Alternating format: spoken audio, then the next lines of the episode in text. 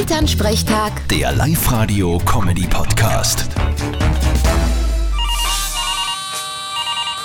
Hallo Mama. Grüß dich, Martin. Du, weil ich renne da so ein Spiel mit dem Geräusch, gell? Genau, das geheime Geräusch Du hab's das letzte schon aufgelöst, weil ich glaube, ich weiß, was war. ist gestern aufgelöst worden. Was hättest du denn leicht tippt? Ja, Ich bin mir sicher, das war ein Dacker. Was das, so eine Klammermaschine. Na, das war's nicht. Es war ein Oblautenbrechen. Also für die als praktizierende Katholikin eine Hostie. Wirklich wahr? Aha, da hätte ich mir nicht gedacht. Und gibt's noch ein neues Geräusch? Natürlich, geht heute wieder weiter. Und was ist?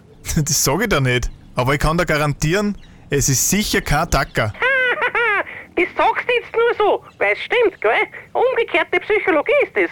Na, ich sag das, weil du darfst eh nicht mitspielen. Es ist. Mama?